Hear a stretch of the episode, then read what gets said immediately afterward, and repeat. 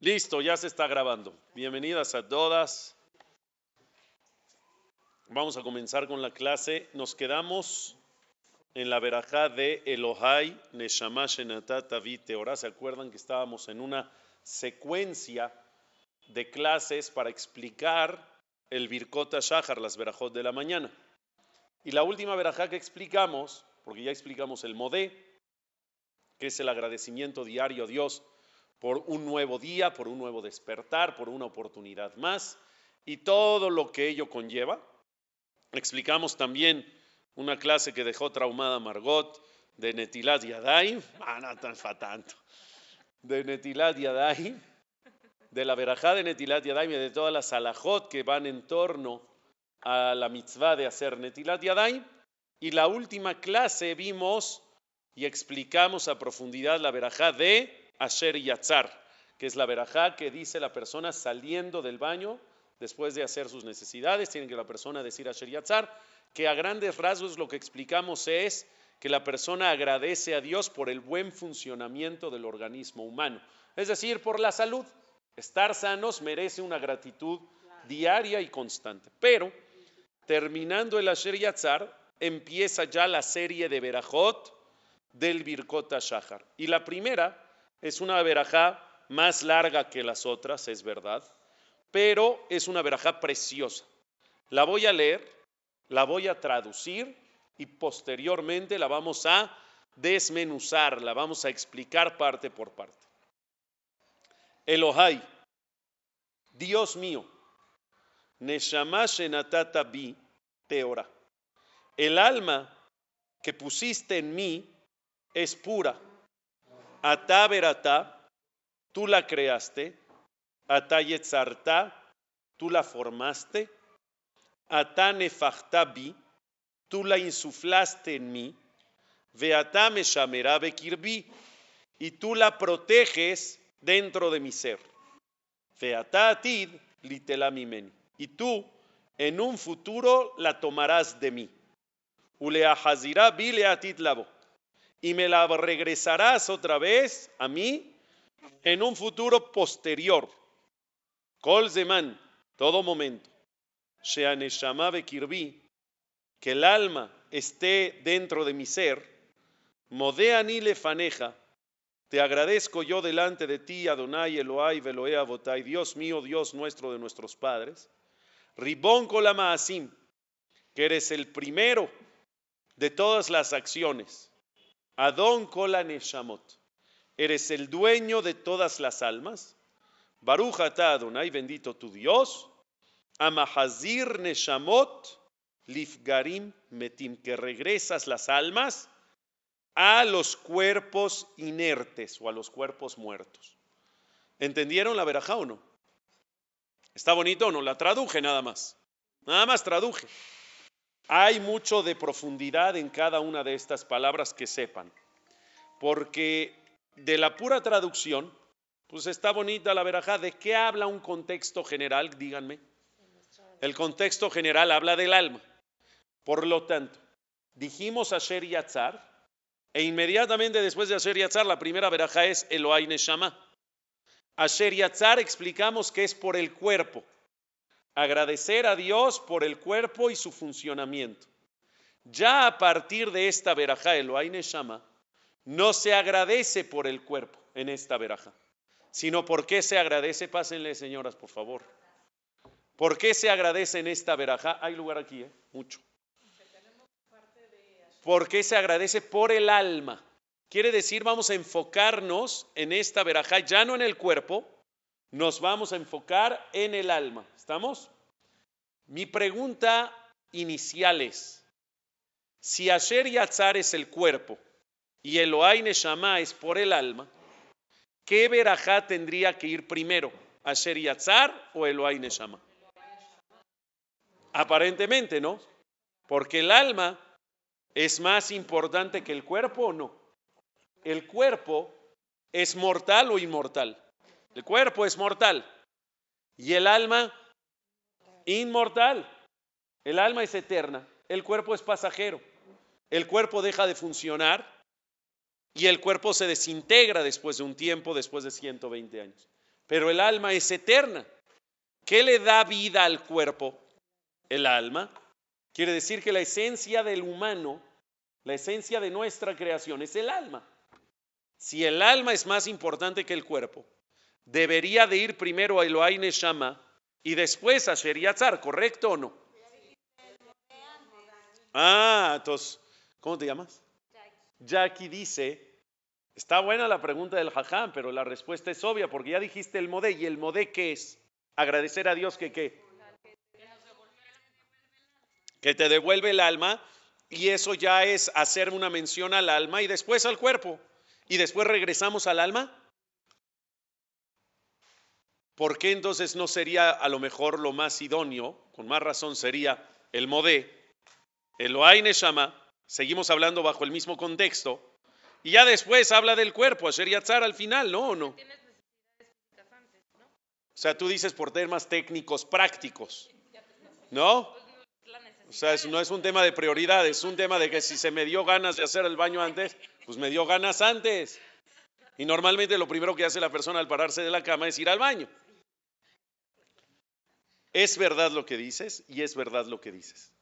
Sin embargo, les quiero decir una cosa, si existe una respuesta aparte de por qué le dan prioridad antes al Asher Yatzar que al Eloai Neshama, aparte del tema técnico práctico. Y la respuesta es para que las personas no demeriten el tema del cuerpo. Es verdad que el alma es más importante, sí es verdad porque es nuestra esencia y el alma es eterna y el cuerpo no. Pero eso no quiere decir, como muchos piensan, que el cuerpo no sirve de nada y que no hay que darle valor, ni aprecio, ni respeto. Porque, no, no es lo principal. Lo principal es el alma, ya dijimos. Pero no porque lo principal sea el alma, el cuerpo no vale. La Torah dice que el cuerpo también vale un escaloncito abajo del alma pero el cuerpo también importa y vale mucho y por eso hay una alajá que dice, Benishmarte meodet La persona tiene compromiso y responsabilidad de cuidar su cuerpo. Cuidar tu alimentación es una mitzvah. Ejercitar tu cuerpo es una mitzvah. Valorarlo, cuidarlo, embellecerlo es una mitzvah. Arreglarse es una mitzvah.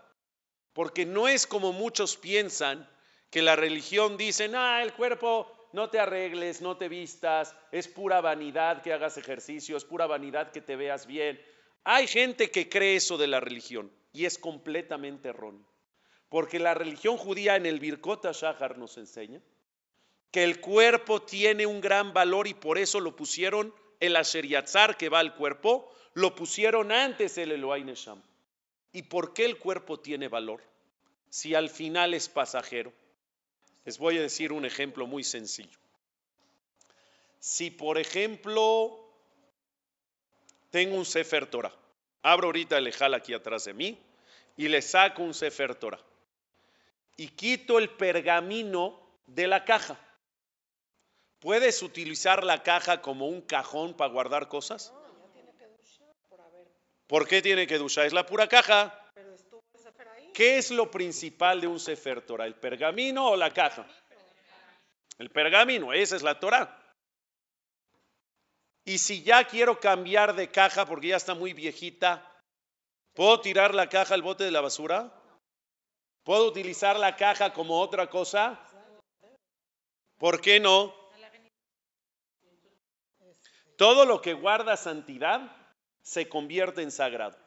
Si en la caja del Sefer Torah guardó algo kadosh, que es el pergamino, aun cuando quites el pergamino, la caja se queda como kadosh o no. La caja ya es sagrada. Si un Betacneset deja de funcionar como Betacneset, ¿sigue siendo sagrado el Betacneset o no? Sigue. Si un jajam deja de funcionar como jajam, porque Dios no lo quiera, ya está viejito y le dio Alzheimer. O o se le cruzan los cables ya. Ya no ejerce como jajam porque ya está grande, ya se le va la onda. ¿Sigue siendo jajam o no? Oye, pero ya no sabe estudiar, ya no sabe dar una clase, ya no puede. ¿Sigue siendo o no? todo lo que guardó alguna vez Kedushá, a pesar que esa Kedushá ya no está, lo que guardó Kedushá se queda impregnada la Kedushá y sigue siendo sagrado por siempre. Por lo tanto, el cuerpo no es sagrado por sí solo, es una verdad. El alma es lo que es sagrado. Sin embargo, cuando Dios introduce por primera vez el alma dentro del cuerpo, el cuerpo es el estuche, es la caja del alma. ¿El cuerpo se convierte en sagrado? ¿Sí o no? Y aun cuando lo sagrado ya no está, cuando lo sagrado ya no está, después de 120 años, lo sagrado que es el alma se va del cuerpo. ¿El cuerpo sigue teniendo que duchar o no? ¿Sigue siendo sagrado o no? Por eso se le da tanto caboda al cuerpo aún después de 120 años. ¿Por qué no se puede cremar? ¿Por qué no se puede incinerar? No es como muchos piensan, hay muchos piensan. ¿Cuál es la respuesta que ustedes piensan que no se puede incinerar? Eso, todo el mundo cree eso. Es el error y el mito más grande. La gente cree que ¿por qué no se puede incinerar? ¿Por qué no se puede cremar un cuerpo después de 120 años? Porque cuando venga Tejiat la resurrección de los muertos, ¿de dónde va a resurgir si ya se quemó todo el cuerpo? No ese es el tema. Porque aun si se hace un entierro como debe de ser en la tierra según el judaísmo, el cuerpo también se desintegra. No te preocupes, Dios se las va a ingeniar para resurgir a los cuerpos. El tema de la cremada y de la incinerada no tiene que ver con Tejiat ¿Sabes con qué tiene que ver? Tiene que ver con un cabod, con un honor que se le tiene que dar al cuerpo. ¿Y por qué se le da al cuerpo si el alma ya no está? Y lo que hace sagrado al cuerpo es el alma. Por porque como estuvo el alma, este cuerpo se queda kadosh para siempre. Por lo tanto, si al cuerpo se le da kabod, aun cuando el alma ya no está dentro, al cuerpo hay que darle kabod cuando está el alma dentro. ¿Y cómo se le da kabod? Hoy, el alma la tenemos dentro, Baruch Hashem. Tu cuerpo es kadosh, por eso no lo puedes mutilar. Por eso no lo puedes dañar, no te puedes herir. Por eso, escúchenme bien, no se puede tatuar. Porque ¿cómo tatúas un cuerpo si el cuerpo es sagrado? A ver, llena de grafiti el pergamino del Sefer Torah. ¿Se puede o no? ¿Cómo crees? Voy a llenar de grafiti un Sefer Torah. ¿Por qué no? Porque es Kadosh. Oye, pero tu cuerpo es Kadosh. ¿Qué te vas a poner una pantera en todo el estómago? ¿Eh? La autopsia es para después de 120 años, no se puede porque no se puede dañar el cuerpo, no se le puede tratar sin ese cabod. Por lo contrario, las personas que están en la Jebra saben que antes de hacer la mitzvah, al cuerpo se le trata un cabod especial, se le baña, se le pone champú, champú con CH, no SH. ¿Sí viste cómo dije? Champú. Se le pone champú, jaboncito, perfumito, lo peinan. Oye, ¿ya para qué? ¿Ya para qué? ¿Sabes para qué? Darle caboda al cuerpo. Entonces, pero dejemos después de 120 años. ¿eh? ¿Qué? Ahora voy a la tatuada de los ojos. ¿Ya te lo hiciste? ¿Ya lo hiciste, Ruth? ¿Eh? No, no, ahí voy, ahí voy. Vamos, vamos a entender. Hablemos entonces cuando el alma está dentro, es decir, en vida. El alma es Kadosh, por lo tanto el cuerpo es Kadosh. Si se sale el alma, sigue siendo Kadosh. Y si el alma sigue adentro, más razón, con más razón. Por eso, hablando de los tatuajes, no te puedes tatuar. Hoy en día, cada vez más, se está metiendo la idea y la moda de los tatuajes en el judaísmo, en hombres y mujeres. No tanto en México, pero en Israel, en Estados Unidos. Antes era como, no, los Yehudim no nos tatuamos. Hoy ya está muy abierto el tema, para que me entiendan. Me habló una chava hace como seis meses.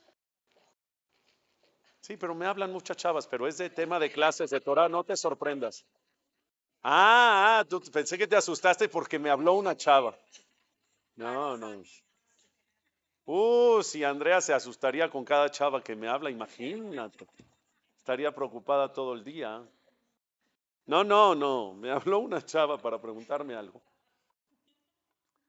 Y me dice, e, ella vive en Miami. Pero bueno, es alumna mía de toda la vida de aquí de México y se, se casó y se fue a vivir a Miami. Y me dice, Jajam, perdón que lo moleste, pero es urgente. ¿Qué pasó, hija?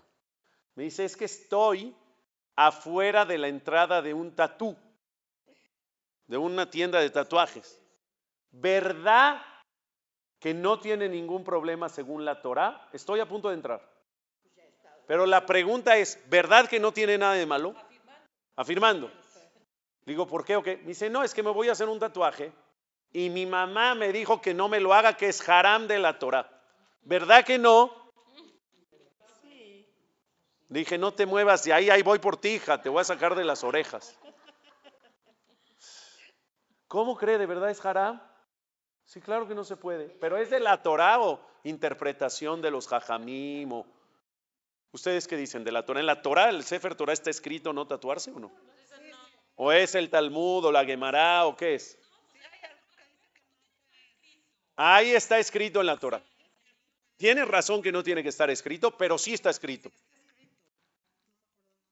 En la Torah dice que lo, lo y al besaró que tobet kaaka.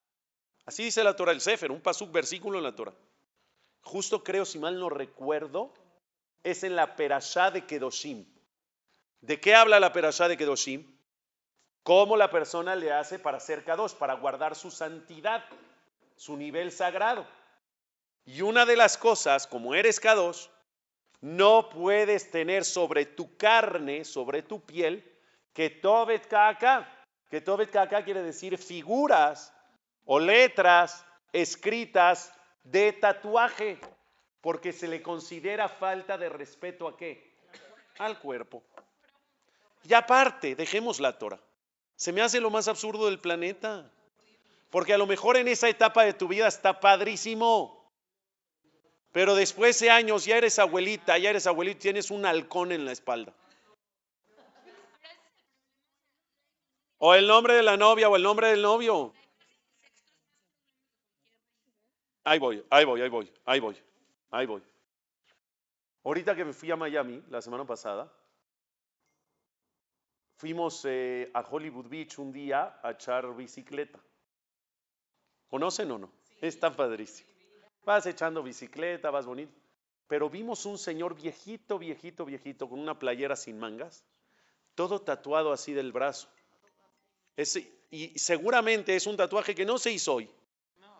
Se lo hizo de joven y ahora ya está abuelito y, sí, y no estoy seguro que le guste. Pero al margen de si te gusta o no te gusta, no es un tema de gustos, es un tema de qué.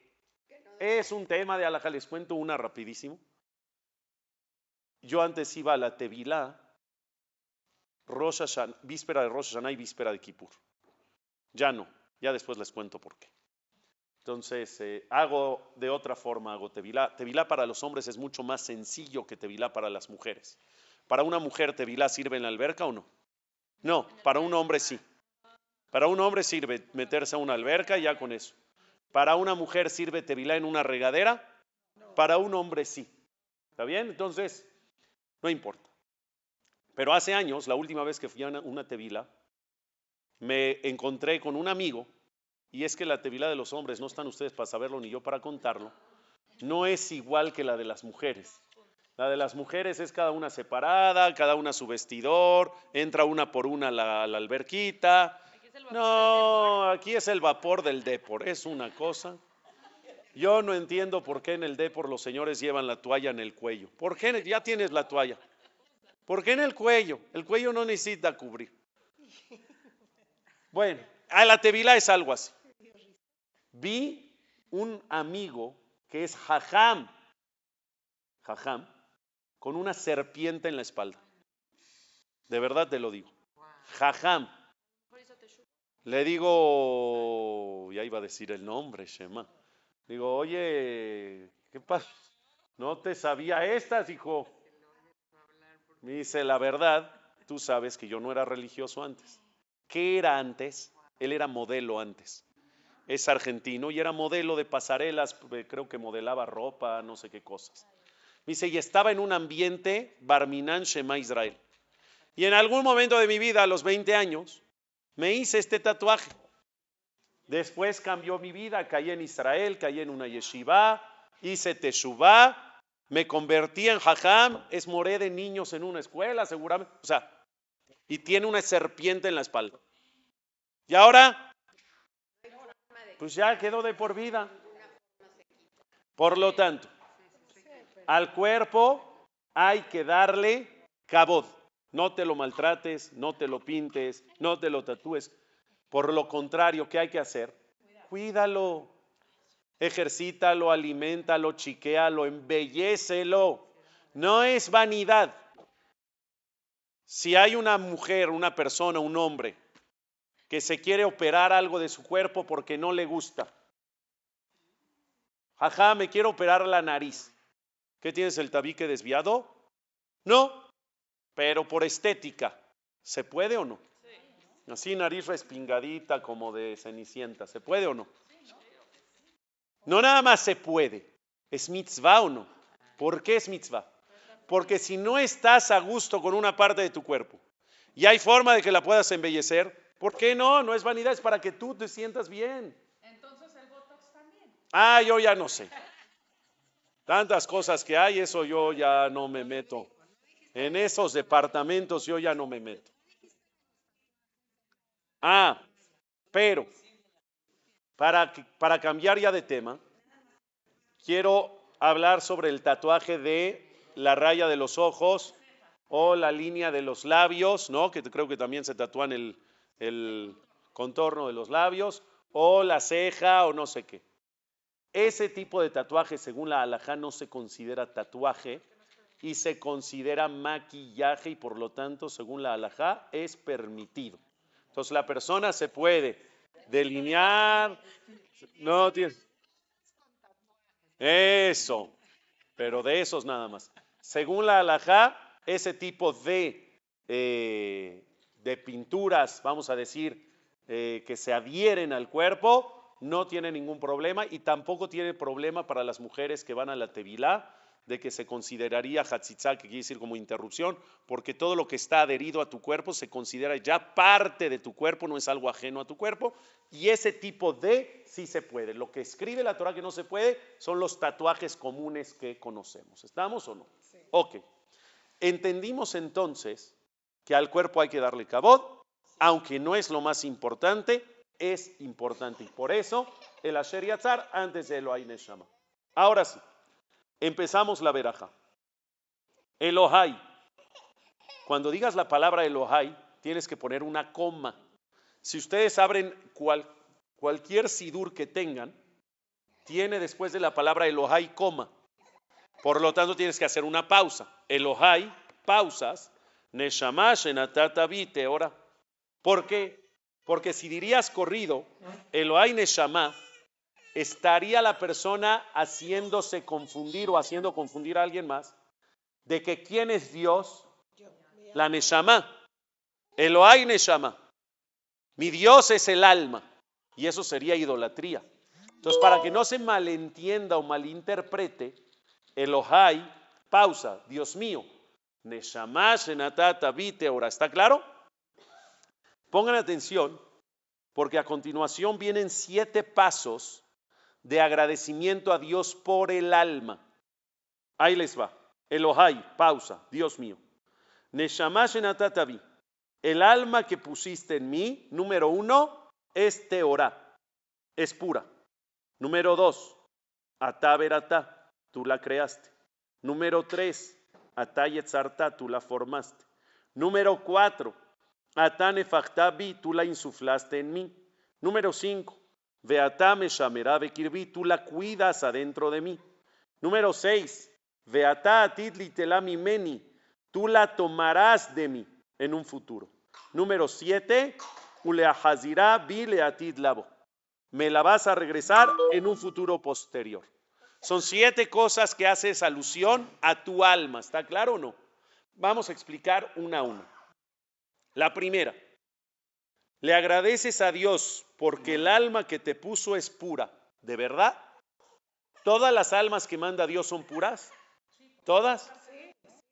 ¿Y las almas, las personas malas, son almas puras? O sea, el hombre más rasha del planeta. Su alma es pura. Hitler y Max Besijro. Cuando nació era alma pura, su neshama era teorá, ¿Todas las almas son puras? De verdad.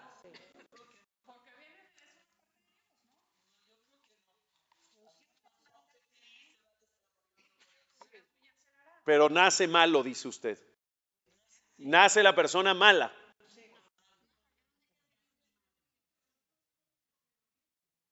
Se va formando el temperamento. ¿Qué quiere decir? Que nace pura y él va transformando. Con tendencia. Pero entonces quiero, gracias Terry por tu comentario. Pero sí quiero hacer énfasis en esto, por lo que dijo Terry. ¿Es verdad que existen tendencias cuando uno nace? Sí, sí es verdad. Es verdad que existen almas con tendencias hacia un lado y hacia otro lado. Son tendencias, no garantías. Hay almas que son más tendenciosas a lo espiritual, a la bondad, a la paciencia, a la tolerancia, a la sensibilidad. Hay almas más sensibles que otras. Y hay almas que son a lo mejor más rígidas, más fuertes, de más carácter, un poquito más explosivas, etc. Pero no es la garantía de cómo vas a ser. Es una tendencia.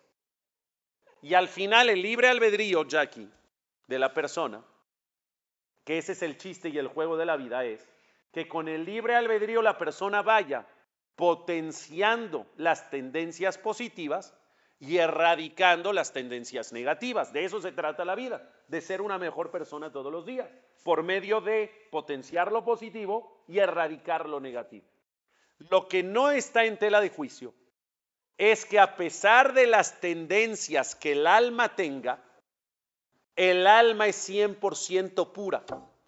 Es decir, no porque las tendencias de una Neshama sean más difíciles que otra, quiere decir que esa Neshama es más impura. No. Todas las almas son 100% puras, todas.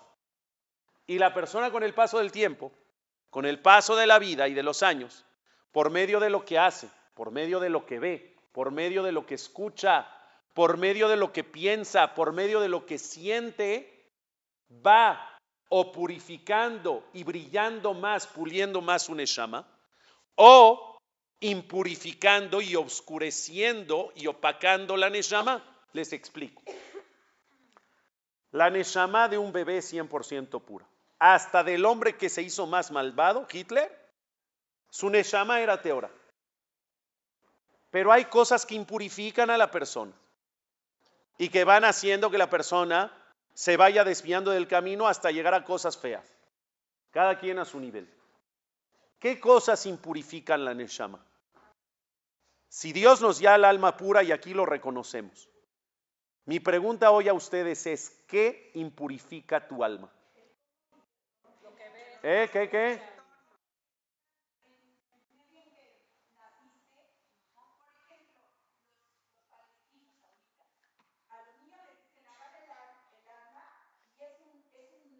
O sea, cuando los llenan, por ejemplo, de odio, el odio impurifica el alma.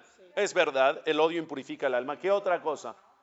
El odio es un sentimiento que impurifica, pero más del entorno. Muchas veces sin entorno, no entorno. ¿Qué cosas haces que impurifican tu alma? Entonces yo dije cosas que haces, cosas que ves, cosas que escuchas, les explico. Si un niño, por ejemplo, ve cosas que no son aptas para su edad. Imagínate que un niño está viendo una serie de matanzas, de asesinato y ve escenas, Shema Israel. ¿Impurifica su alma o no? ¿Afecta a su Neshama o no? No nada más afecta en la parte que dices, híjole, es que va a soñar feo. Ya le dio miedo. No es la parte de que ya le dio miedo a eso, que obvio sí. Interiormente su alma ya tiene una mancha. Y no estoy hablando de niños nada más. A los niños les afecta más. Pero a los adultos, ver esas cosas, por eso, ¿qué creen? Yo decidí dejar de ver esos videos que me impurifican el alma. Los videos de la guerra, que son puro morbo, donde ves nada más cosas atroces y terribles, que la persona los ve literal por morbo porque no te, no te suman y no te favorece nada. Yo ya los dejé de ver porque literal mi alma se estaba enfermando. Impurifica el alma. Pero los videos de los Hayalim contentos, los videos de, las canciones en Israel, de que juntos Nenatzeach y cómo se ayudan, eso sí los veo. Un hombre que no cuida sus ojos. Y los hombres a la ligera dicen, no, pues es que estar casado no, ¿qué? ¿Cómo? No impide ver el menú, pues qué de malo tiene. A ver, sí. ¿No así dicen? Y lo toman a la ligera y pueden ver lo que se les antoje. Porque estar casado no implica ver el menú. ¿No qué? No impide ver el menú. Pues según la Torah que crees. No puedes ver el menú, ¿estás tú loco qué? Bueno, ya, ¿qué tiene de malo? ¿Qué, ¿Qué va a pasar? ¿Tiene de malo o no tiene de malo? ¿Por qué? ¿A dónde va lo malo? Aunque no lo creas, impurifica el alma de la persona. La neshama de esta persona se mancha, se opaca, se oscurece. Y por eso después ya ni lo conoces, ya no sabes ni quién es. Es que cambió mucho. Es que es más enojón, es más esto, es menos espiritual, menos conectado, menos así. Porque el alma se enferma. Y cuando escuchas cosas que no puedes escuchar, pues tú dices, no estoy matando a nadie, ¿qué malo hice? La otra vez vi, escuché en un bar mitzvah que entré cinco minutos a saludar porque no pude llegar a la tefila. Era una persona cercana a mí. Me invitó a la tefila y me invitó a la comida. Normalmente voy a la tefila porque pues a la comida no. Trato de no ir. Por obvias razones. Pero ese día no pude llegar a la tefila, estaba ocupado en la mañana y sí tenía compromiso y dije, voy, lo saludo, le doy un abrazo, le doy su sobre y me salgo. Pues en los cinco minutos que estuve adentro, no tienes idea, no lo que vi, lo que escuché. Niños y niñas de 12 y 13 años, bailando, brincando, escuchando música, no triple X, 10X. La letra de la música. Bad Bunny, Maluma, Nicky Nicky Nicky Jam, Nicky Nicole, Peso Pluma, la banda El Recodo, Los Ángeles Azules. No, eso ya sí, eso ya nada más era para echar chiste. No, pero no, ahí voy. Todos los primeros que mencioné. La letra de la canción es apta ni para adultos. Como niños de 12, 13 años, peladeces, obscenidades. No, yo, yo me friqué. Yo literal se me hizo shock en la cabeza. Y al otro día platicando con una persona me dijo, jajam, tiene que entender una cosa los niños ni le ponen atención a la música, ni le están poniendo atención a la letra, nada más están brincoteando, no saben en realidad lo que está diciendo. Le dije, no estoy tan seguro, puede ser que sí, no sé, pero a pesar de que los niños no le pongan atención a la letra, están escuchando esa letra de obscenidades. Y ¿qué crees? Se les impregna a la Neshama no les hace bien. No les hace bien. No pueden escuchar eso si a un adulto no le hace bien. Yo escuché eso y no paro de cantar. A ver, yo tengo una pregunta. Oh, qué felices los cuatro. No entiendo yo. No, de verdad, es una cosa. Pues sí, me tengo que poner al día. Pero si a la persona adulta le afecta un niño, está en pleno crecimiento. ¿Puede escuchar eso? Entonces, ¿qué escuchas? Cuídate. ¿Qué ves? Cuídate. Hombres y mujeres. Tenemos que cuidar la pureza de nuestra Neshama. La Neshama es pura. De ti depende brillarla más, pulirla más o ensuciarla. Dime. A ver, poniendo el, el caso de Sabi y Jacob, cuando estaban en el vientre de, de su mamá, ella sentía raro cuando pasaban en un lugar de ironía. Tenían tendencias, dije, tenían tendencias. No es de que nació Rasha, se hizo Rasha con su libre albedrío. Tenía, ten- por eso era una tendencia que lo llamaba a. Pero él después cuando nació eligió el camino. Eligió el camino. Claro, claro. Todas las personas elegimos qué camino queremos andar. Porque si no, como dice Jackie, ¿dónde está el libre albedrío de la persona? ¿Para qué nace? Sería un títere. Entonces, número uno, Espérame. te espero. ¿Qué pasa? Me regaña, che. Ves cosas o ves, vives cosas que no es que tú las estás buscando, las vives y te están impurificando el alma. ¿Qué pasa con los Hayalim que están ahorita viviendo cosas tan difíciles? ¿Cómo Sí. van a lograr? O sea, tú dices, ¿qué onda con las experiencias que viven los Hayalim? ¿Cómo no impurifican su alma? Mira, el tema de los Hayalim, te voy a decir una cosa. Yo creo que los Hayalim, más allá de, de las cosas feas y fuertes que ven, porque me imagino que ven cosas fuertes cuando matan a quién sabe cuántos terroristas y ven cosas así terribles, está muy difícil. Más allá de eso, ellos están como bloqueados y protegidos en una burbuja de mucha kedusha porque lo están haciendo Leshem Shamayim. Cuando yo me siento a ver una serie de asesinato de, la, de la feria de papel, ¿o cómo se llama? De la casa de papel. Cuando yo me siento a ver una de esas series de, de- de- matanzas a sangre fría y se ven imágenes espantosas, eso no es Leshem Shamayim. Eso no tiene ningún fin, ningún objetivo correcto. Por lo tanto, te impurifica el alma. Pero si una persona mata a otro, según la halajá, como debe de ser correctamente, o en defensa personal, o en defensa de un pueblo, o porque es un terrorista, etcétera, y lo está haciendo, Leshem Shamaim Kiddush Hashem, ese, ese asesinato, esa matanza, en vez de impurificarle la Neshama, le purifica la Neshama. ¿Estás entendiendo? Porque la acción que hace, a pesar que la imagen sea fuerte, el objetivo, la esencia y la finalidad de esa acción que cometió es 100% para le Kadeshem Shammai, para santificar el nombre de Dios. La intención es genuina y por lo tanto esa acción está envuelta en Kedushá y por lo tanto esa acción no lo impurifica, sino lo pule, lo brilla. Su Neshama brilla más, 100%. Los secuestrados es más difícil.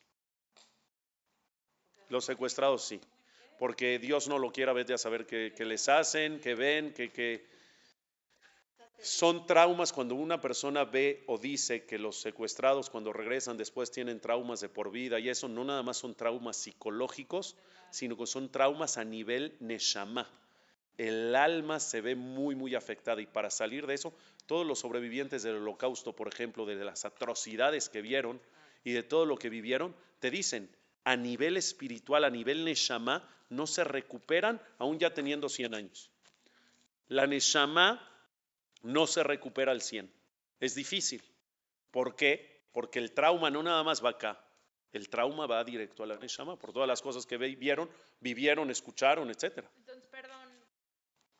A ver, entonces decimos que la Neshama ya era pura. Sí. Pero si ya tiene este recorrido y vuelve a. a- No, Dios la purifica. Ah, Es en el momento de la reencarnación, la resetea. Qué buen jajam soy, qué bruto. Tengo respuesta para todo. Es que sí es verdad, en el tema de la reencarnación, Dios resetea la Neshama, así está escrito en el Zohar Kadosh. La manda, si se fue impura, una persona que se fue de este mundo siendo un malvado, regresa a este mundo con una Neshama pura. Con tendencias para cumplir su nueva misión, sí, con herramientas, sí, pero 100% pura. Borrón y cuenta nueva. Borrón y cuenta nueva regresan a reparar situaciones que cometieron negativas de las vidas anteriores. Para no enfrascarnos en el tema de la reencarnación, pero sí dijiste algo muy bonito que se llama borrón y cuenta nueva. La pregunta es, ¿el único borrón y cuenta nueva que hay es cuando el alma se va y va a reencarnar? ¿Es, ¿Es la única vez que Dios resetea? ¿O hay algún otro momento donde Dios resetea el alma de la persona? ¿Kippur se resetea? Ruth dice Teshuvah, tú dijiste Kippur es parecido en Kippur se, se borra todo lo anterior. Es, empieza cero kilometraje, pero se perdona el pecado que pediste perdón. O se perdonan todos los pecados. Lo que sé, lo que no sé, quiere decir que pides perdón por todo. Al final abarcas todo. Entonces tienes razón cuando es una teshuva verdadera. Y entonces ahí ya junto y fusiono a, las dos. Cuando es una teshuva verdadera que incluye el vidú y la confesión de la que hablas, que incluye el dejar de hacerlo y que incluye el sentimiento de cruda moral, de arrepentimiento, entonces es borrón y cuenta nueva. Si tú tienes cruda moral de los pecados que has hecho, te confiesas de los pecados que has hecho y aparte los dejas de hacer, es una teshuva completa. Y una teshuva completa genera reseteo. El alma se resetera y entras kilometraje cero. Otra situación donde el alma se resetea. Hay quien dijo los novios, pero espérate, estaba Terry antes. Eh, se resetea, se le perdonan los pecados. No dice que se le perdonan los pecados. Dice que se le abren las puertas del cielo para que pida. Si es verdad, a los novios, los novios el día de su boda, cero kilometraje, empiezan de nuez. Por eso es la costumbre, que no es alhaja, es la costumbre de algunos novios, no sé si alguna vez escucharon, ayunan. Ayunan los novios nunca el día de la boda. El día de la boda no se puede ayunar porque es día de fiesta. En día de fiesta se puede ayunar. Si hay un día de ayuno en el calendario y que hay un Brit Milá, la familia ayuna, el Abia Ben, el Sandak, el Moel ayuna, no, es fiesta. Si cae ayuno en Shabbat, que es fiesta, se ayuna, no, más que Kippur. Pero los demás no se ayunan. Pero sí existe que los novios ayunan previo a la boda. Se casan el sábado en la noche, ayunan el jueves. Y hay quien ayuna mediodía, no necesita día completo. Y repito, no es alhaja, no es ley, es costumbre. Pero ¿cuál es la, la, la razón de la costumbre? La razón de la costumbre es, necesito hacer un sacrificio, necesito hacer algo para que sobre eso recaiga el reseteo. Y entonces Hashem resetea a los novios y entran kilometraje cero literal. Otra, otra, ir a la Tevilá, ¿se perdonan todos los pecados? Ah, entonces voy a empezar a ir otra vez. No, Tevilá es un tema de purificación, no de reseteo. Sí, o sea, toda purificación es de alma, pero a un nivel mucho más superficial, vamos. ¿Qué otra? Reseteo, reseteo, de que el alma es nueva. La limpian. Antes de morir, si se arrepienten. Te suba, te suba, lo mismo. Pero sí se limpian, ¿no? ¿Saben cuándo? Cuando vas a una mitzvah de Brit Mila. Está escrito que ahí va Eliyahu Naví y Eliyahu Naví resetea a todas las Neshamot que están presentes. Por eso, por eso, no se invita a un Brit Milá, se anuncia. Vean, vean, híjole, no sé si la voy a encontrar. Vean la invitación del Brit Milá de mis hijos. Ya va a cumplir un año. La quiero buscar para, para, para leerles el texto. Pero el texto no es te invito al Brit Milá, no es te invitamos, no, no. ¿Cómo es? Los esperamos. Los, no, Les participamos. participamos en la mitzvah del Brit Milá. Es un texto ahí, ya sabes, sacado de la manga, donde no es los invitamos, donde es ven al Brit Milá. Informas. Informativo, el Brit Milá está al día. Por, pero ¿por qué no se anuncia? ¿Por qué no se invita, perdón? No, Porque si te están invitando a un Brit Milá y tienes la oportunidad de reseteo de tu Neshama, cero kilometraje, y no vas, es un desprecio a la oportunidad. Entonces, para no hacerte caer en ese desprecio por si no puedes venir, no te invito, te anuncio. Ya depende de ti si quieres venir o no. Ah, pues está buenísimo. No, de verdad que sí. Sí, si una persona, por ejemplo, está en pan y canela y ve que hay un Brit Milá ahí, métete. Ya nada más al desayuno, si no, no vaya, no juegue.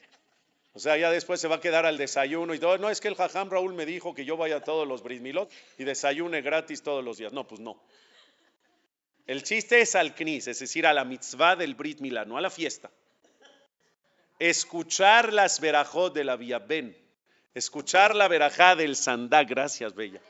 Estás en todo. Vean, vean, vean el, texto de la invitación del Brit Milá de mi hijo. Está bonita, ¿no? Dice, oh voy, con agradecimiento a Hashem, compartimos la alegría del Brit Milá de nuestro bebé, nuestro querido bebé, miércoles 4 de enero, uy, ya casi un año, del 2023, 9.15 de la mañana, Betagneset Bet Yosef, fuente de la huerta. Asimismo, nos complace invitarlos al desayuno. Al desayuno te puedo invitar. Al CNIS, comparto contigo. Me gustaría compartir contigo. ¿Viste? Qué bonito que le encontraste, Baruch.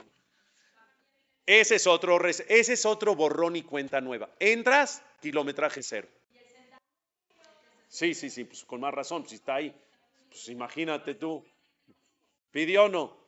Pidión es otra cosa. Pidión es padión. Sama Jaim Pei es 80. Son 84 ayunos. El pidión, el que acude a un pidión, es nivel de 84 ayunos. No, sí tienes que ayunar. No, tienes que, o sea, tú dices los siguientes 84 Kipur ya no me los aviento ya. No, son extras, son apartes. ¿eh? El Anabí. ¿Qué quiere decir que se tarda, que no se lo están haciendo el día? O de que no ha llegado el Moel, de que dijeron nueve y media son las 10 y no, y no. La verdad, no, no es cierto. Lo que es cierto es de que había mucho tráfico y el Moel estaba atorado en el tráfico. Eso es, por eso no ha pesado el Brivil o el Jajam. Ok. Entonces ya quedamos que la Neshama es Teorá, que se puede impurificar, pero que se puede resetear también para volverla a purificar. ¿Estamos? ¿Sí? Seguimos. Esa es la uno, son siete. Atá. Tú la creaste. Pero escuchen, veratá viene de la palabra Bereshit bara Elohim. ¿Cuándo creó Dios? En Bereshit, en el principio. ¿Qué edad tiene tu alma?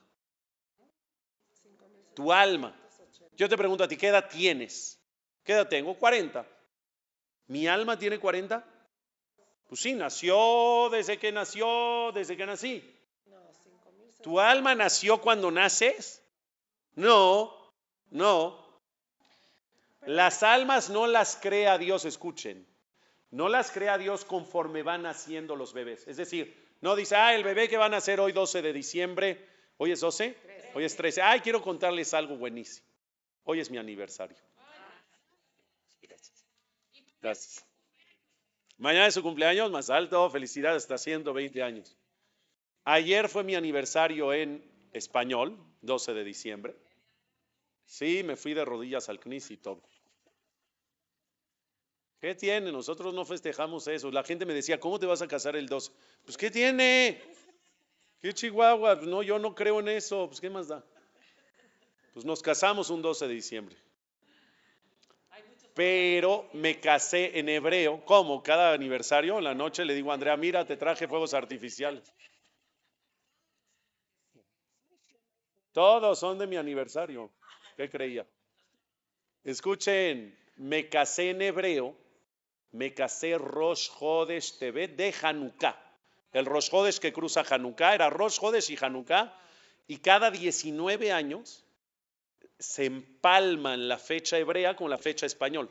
Entonces, por eso ayer en la noche, que ya era Rosh Hodesh, que fue mi aniversario en hebreo y en español, 12 de diciembre, se empalmaron. O sea que ¿cuántos años tengo casado? Hasta 120 años.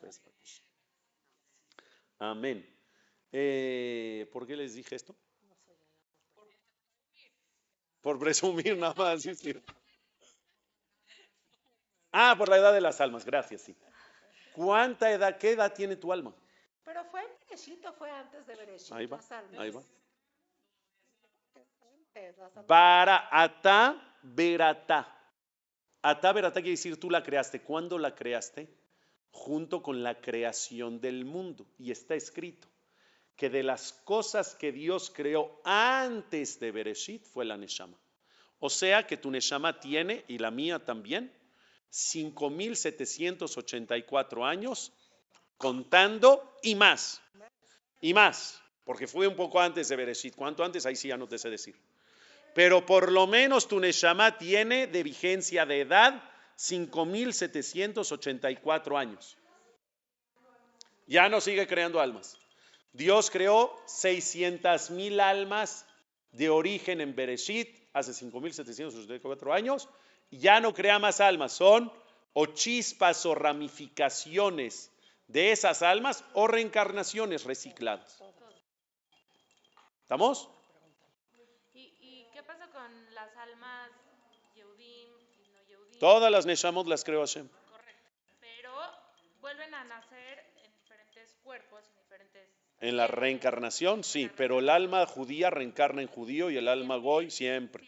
Siempre hay casos muy aislados que no.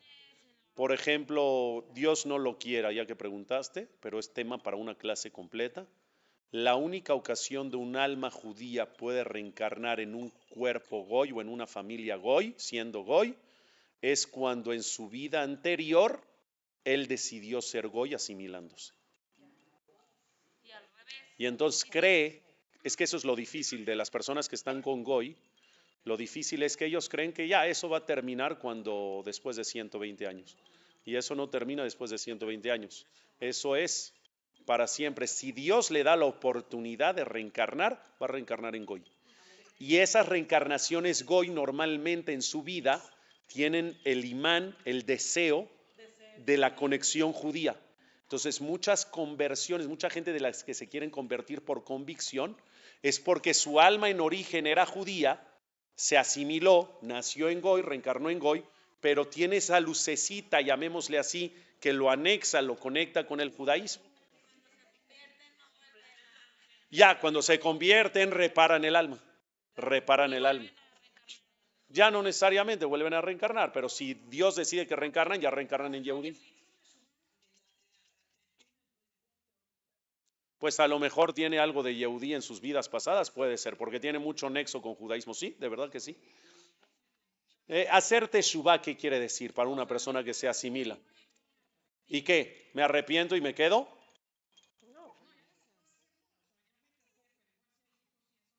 Por eso hay, hay, hay, hay errores, hay errores que ya no hay marcha atrás. ¿Me explico? Hay errores que no hay marcha atrás. Si, si, no lo, si por ejemplo no la puede dejar y se arrepintió y vive con una Goya toda su vida. Ah, ah, por eso dije, entonces se arrepintió y qué. Sí, sí, ah, por eso digo, hay formas y formas. Si se arrepintió y de verdad dijo, me arrepiento y la dejo, y después se casa con una judía, ya está. Pues los hijos son consecuencia de. Ya son consecuencia de, ya no. Pues depende, depende si la conversión fue por convicción o por conveniencia, si sirve o si no sirve. No es así de fácil. ¿Eh? No, no es judío, pero tiene mucho amor por el judaísmo. Sí, sí, sí, por eso digo que a lo mejor en sus vidas anteriores, no puedo saber, no soy Dios, pero a lo mejor en sus vidas anteriores fue de Neshama judía. ¿Qué? Así es, exactamente, vamos a ver si es de verdad. Hay cosas, hay cabos sueltos ahí nada más. Eh, Si la mamá es judía, son judíos, correcto. Ok, el alma es pura, el alma es longeva, no tiene la edad que tiene tu cuerpo, que tiene tu vida. El alma tiene desde Bereshit, desde la creación del mundo. Ya Dios las va poniendo con el pasar de las generaciones. Última, Atayetzarta, tú la formaste. La formaste se refiere a que Dios hizo a las almas a imagen y semejanza de Dios. Me queda un minuto para explicar, para explicar qué es a imagen y semejanza de Dios. Sí, son 25 o 29, no veo. 29, entonces un minuto. ¿Qué es a imagen y semejanza? ¿Qué es imagen y semejanza? ¿Has escuchado esa frase que somos creados a imagen? ¿Qué- ¿Me explicas? O sea que, porque Dios no tiene imagen con las características principales de Dios, es lo que bien dicen. Ok, que si Dios es compasivo, la persona tiene esa capacidad de ser compasivo. Que si Dios es bondadoso, también tú. Que si Dios es tolerante, también tú. Que si Dios es amoroso, también tú. Eso se refiere, eso es semejanza.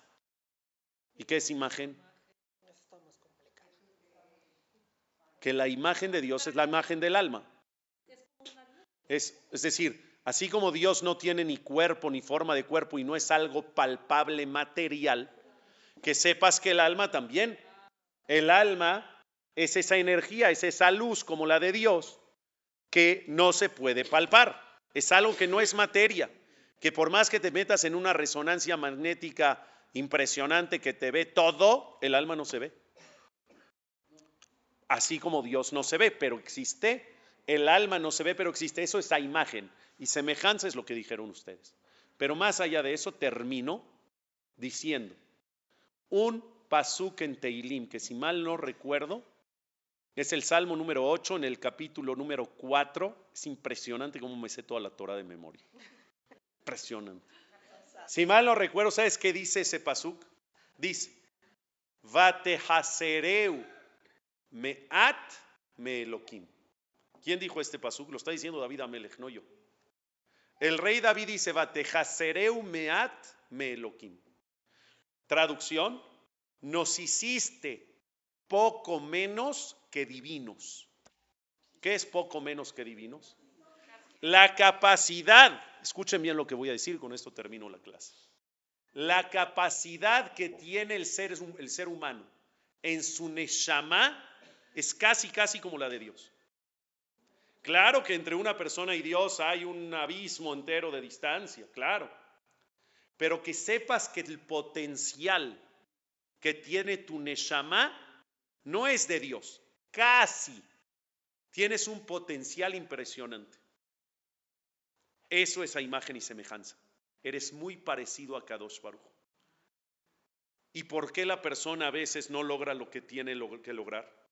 ¿Por qué la persona no alcanza sus objetivos? ¿Por qué a la persona no logra lo que se propone? ¿Por qué su Neshama no está de verdad así para comerse el mundo? ¿Por? Si es casi, casi como Dios, ¿por qué no? ¿Sabes por qué? Porque desconoces del potencial de tu Neshama. Porque muchas veces, o la mayoría de las veces, no es falta de capacidad, es falta de reconocimiento. Cuando vayan una vez al hipódromo de las Américas, a las carreras de caballos, sin apostar, ¿eh? vayan a ver a los caballos. Se van a dar cuenta que son poderosísimos, que son musculosísimos. Los caballos, pura sangre, Shema Israel. ¿Y quién lo monta? Lo monta un jockey. Y ese jockey tiene reglas para ser jockey que no puede medir más de 1,52 y no puede pesar más de 50 kilos. No es nada.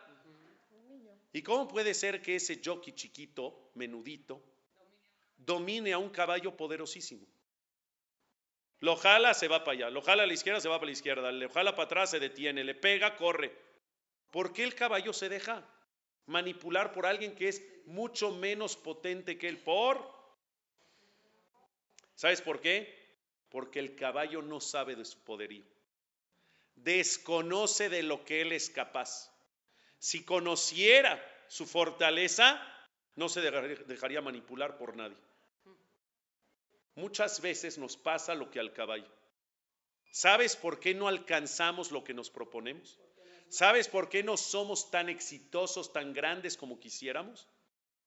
No por falta de capacidad. Capacidad tienes porque eres poco menos que divino. ¿Por falta de qué? De conocimiento del potencial de tu Neshama. Tu Neshama tiene un potencial, dice David Amelech, casi, casi como el de Dios. meat me Elohim. Hoy estudiamos muchas cosas. Que el alma es lo sagrado y que el cuerpo es la materia pero que en el momento de que el alma está dentro del cuerpo, convierte al cuerpo en sagrado y por lo tanto el cuerpo hay que respetarlo después de 120 años y dentro de la vida terrenal. Por eso no se puede tatuar, por eso no se puede herir, por eso no se puede mutilar. Hay que cuidar el cuerpo. Pero estudiamos que el alma es pura para todos y que si la impurificas por medio de ver cosas que no puedes ver, por medio de escuchar cosas que no puedes escuchar, por medio de pensar cosas que no puedes pensar, no te preocupes, no está todo perdido. ¿Hay manera de volver a purificar el alma? Sí, hay reseteos que ya estudiamos cuáles son. Y estudiamos que el alma, Dios la creó desde antes de Bereshit. No tiene la edad que tú tienes. El alma data desde la creación del mundo. El alma de todos. Y que aparte esa alma está hecha a imagen y semejanza divina. Que tengan todas muy bonito día y muy bonita tarde. Hanukkah Sameach. Hoy en la noche, Rabotay, hoy en la noche tenemos conferencia 9.15 de la noche. Eh, tiene que ver con la luz de Hanukkah.